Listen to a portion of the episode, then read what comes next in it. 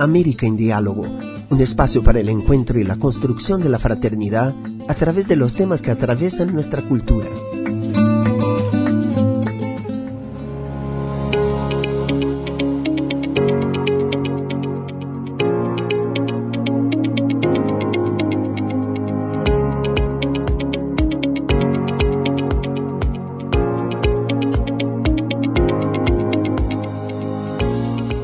Los avances científicos han mejorado la vida de la humanidad en múltiples aspectos y en el último tiempo la ciencia se ha visto enriquecida por la participación voluntaria de los ciudadanos, dándole relevancia al concepto de ciencia ciudadana.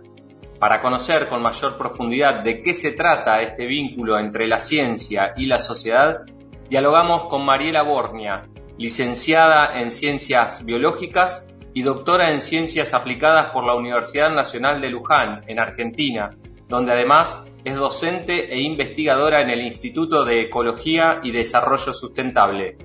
También es miembro de la red EcoOne.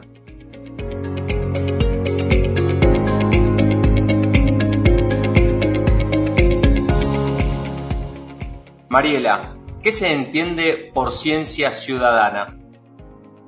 La ciencia ciudadana es una nueva manera de entender la construcción del conocimiento científico en la que se invita a gente del público en general, voluntarios, voluntarias, eh, que se animan a participar en alguna de las instancias de, de la investigación científica, ya sea porque relevan datos o porque eh, analizan esos datos o porque después difunden los resultados de una investigación. En alguna de las instancias de lo que se conoce como el método científico, hay gente no académica eh, que no ha tenido una formación de, investigación, eh, pero que son motivados por la curiosidad o por el aprendizaje o por el entretenimiento a participar de algún proyecto científico. Esto de la ciencia ciudadana no, no es algo nuevo, si bien se formaliza con este nombre a partir del año 2000, eh, el uso de personas voluntarias o la participación de las personas eh, para ayudar y para hacer un aporte en las investigaciones es algo que viene desde hace mucho tiempo. La ciencia ciudadana propone una nueva manera de, de mirar eh, esta relación entre científicos y personas eh,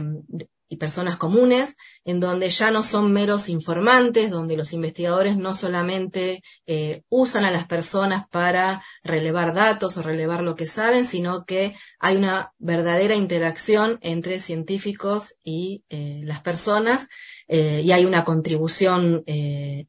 igual manera, ¿no? Eh, y también con esta idea de que las personas no solamente sean meros aficionados, eh, sino que vayan formándose y se transformen en verdaderos científicos o científicas ciudadanas. ¿Cuál es la manera de implementar este tipo de participación por parte de los ciudadanos? Las formas de participación en lo que se conoce como ciencia ciudadana son diversas. Eh,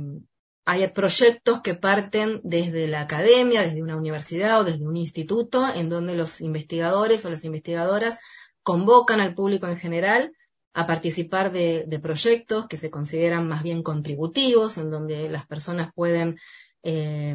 ayudadas por la tecnología en estos últimos años, pueden relevar datos eh, en las disciplinas de biología o en ecología. Em, hay diversas disciplinas en las que este, están incorporando proyectos de este tipo. O también pueden partir de abajo hacia arriba, porque es la propia comunidad local la que, eh, a partir de alguna, de alguna problemática ambiental, eh, requieren de la eh, participación de investigadores para ayudarlos con alguna problemática en cuestión. O puede haber proyectos trabajados de manera conjunta, son los proyectos co-construidos entre científicos y personas comunes eh, que desde el inicio de la investigación hasta el final eh, trabajan juntos.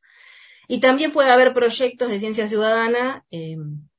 desarrollados a partir de, eh, de un organismo de gestión, de, de algún municipio eh, o de la provincia que tiene algún interés en particular. Y, y bueno, y en este sentido, eh, las políticas públicas pueden estar basadas también en proyectos de ciencia ciudadana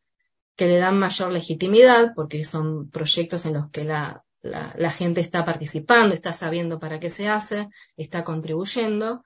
Eh, así que bueno, como diversas maneras de, de encarar estos proyectos de ciencia ciudadana. ¿De qué manera se puede ver enriquecida la ciencia con el aporte voluntario de los ciudadanos y cuál es el beneficio de la sociedad con esta apertura del campo científico a la participación protagónica de la gente?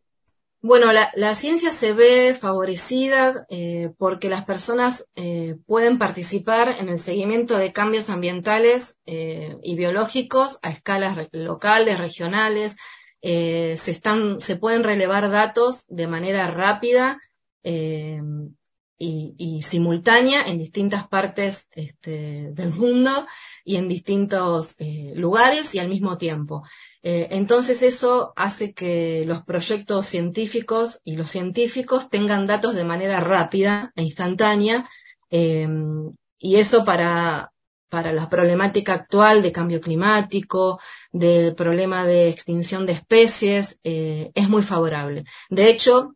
se cree que el 80% de los datos relevados eh, que tienen que ver con la distribución de distintas especies es, eh, se consigue gracias a la participación de voluntarios y voluntarias, que de otra manera los científicos por sí solos no podrían conseguirlo. Por otro lado, este, esta interacción hace eh, que la ciencia sea, como debería ser, un, un campo mucho más democratizador eh, y que apunte al desarrollo sustentable, ¿no? Que los científicos no están solos en el laboratorio o en el campo trabajando y los resultados se difunden entre ellos, sino que los resultados de una investigación se hacen públicos, abiertos eh, y las personas pueden participar durante todo el proceso. Eso ya de por sí eh, enriquece, capacita, forma a las personas, las, las empodera en lo que tiene que ver con el conocimiento científico.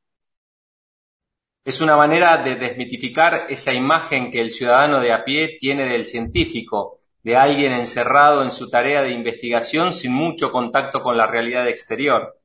Sí, es un, es un concepto revolucionario y es un proceso revolucionario para mí la ciencia ciudadana, porque por un lado las personas comunes eh, pueden involucrarse en el quehacer científico de manera formal eh, y por otro los científicos también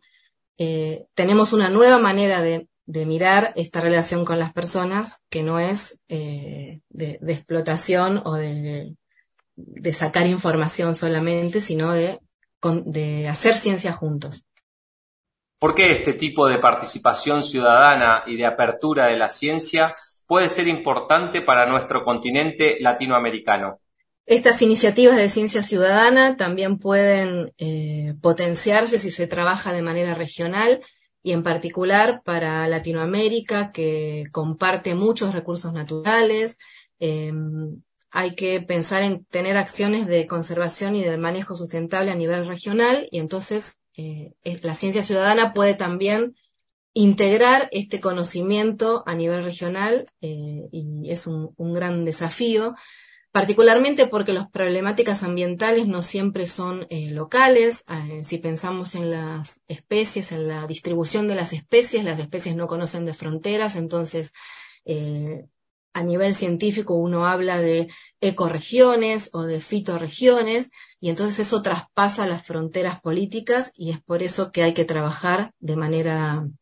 regional, latinoamericana, para la conservación de los ambientes.